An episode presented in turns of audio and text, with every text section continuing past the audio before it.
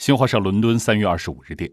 如果现代经济学之父亚当·斯密还活着，不知他是否支持现在给英国的租客们减房租，将市场原则与道德对立起来的斯密难题迎来新冠肺炎疫情期间的更新版。斯密一生只发表过两部著作《国富论》与《道德情操论》，前者更强调市场作为看不见的手，引导推进人的利己心。后者则从人的利他心出发，揭示人类社会赖以和谐发展的基础。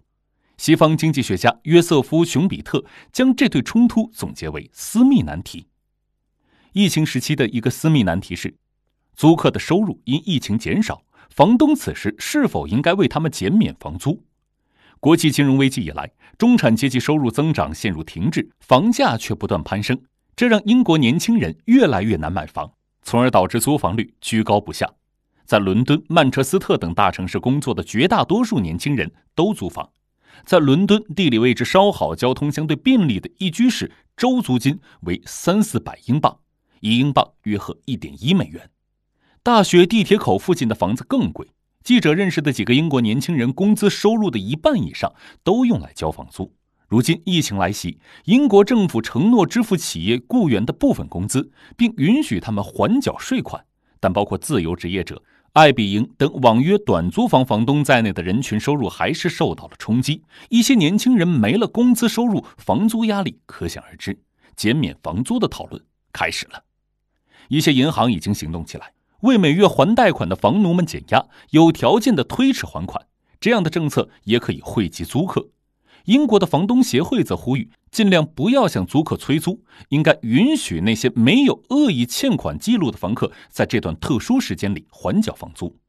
政府最近也下令，禁止房东在未来三个月内驱逐无法交纳房租的租户。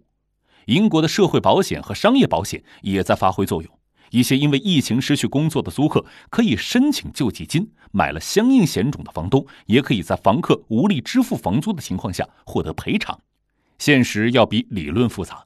对有的房东而言，房租是他们唯一的收入来源。如果为租客们免除几个月的房租，房东或将被迫卖房求生存。还有房东认为，自己平时节衣缩食，不敢度假，好不容易买了房可以出租贴补家用，凭什么租客平时月光享受生活，现在又可以享受租金减免？也有租客说，疫情导致英国央行降息。那些以租养房的房东们，每月房贷少还不少，已经从中受益。他们应该通过减免房租，把政府政策带来的好处转让给租客。不过，记者采访的大部分房东和租客都表示，愿意彼此协商，共度难关。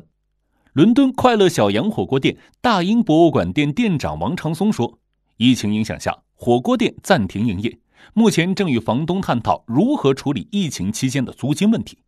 在伦敦二区拥有房产的关思荣说：“英国抵押贷款机构为受疫情影响的个人提供三个月的抵押贷款假期，让按揭买房的房东们缓缴贷款。”消息一出，就有房客发来信息询问可否缓缴房租。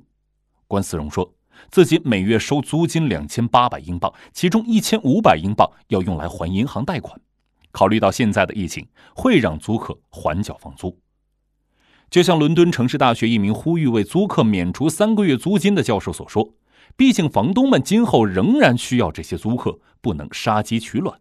看来，私密难题还需房东与房客友好协商，找出互利互惠的解决办法。